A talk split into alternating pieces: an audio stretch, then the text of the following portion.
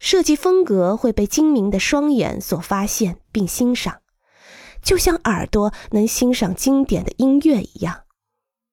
它的主旨和多样性随着建筑的展示、发展和概述而不断的展开。这些主题或者设计风格是音乐和建筑的核心。读懂一座真实存在的建筑设计风格是一种有益的经历。对发展你自己的设计风格会有帮助。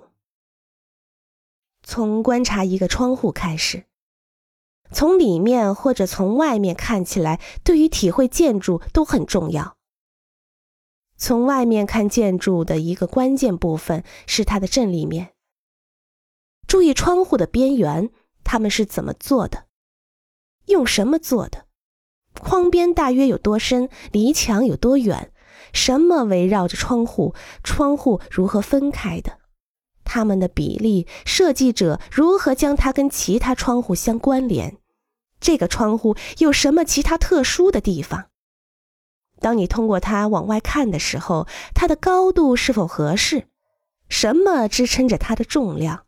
一个拱、一道梁，还是看不见的其他什么东西？那些特别的地方会显示出设计风格。用同样的方式观察门，看它们是如何相关联的；观察屋顶和檐口，边缘是厚的还是薄的？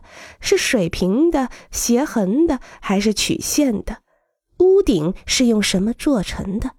屋顶如何支撑？通过墙壁、梁、拱形结构。或者它看起来是悬浮的吗？观察墙，看看是不是有什么特别的地方？用什么材料？多少种不同的材料？它如何跟地面、屋顶相接触？是承重墙还是实心的可见结构框架？是本地的还是国外的材料？它的色彩是什么？观察一下建筑物的集合状态。是由多个部分建造而成，还是以一个整体展现？从建筑物的外部察觉里面会发生什么？建筑如何跟街道、天空相匹配？它具有真实性吗？它看起来真实吗？它是模仿物还是新发明的？还是两者兼具？它有没有经典的比例和布局？它的布局是随意的、对称的还是不对称的？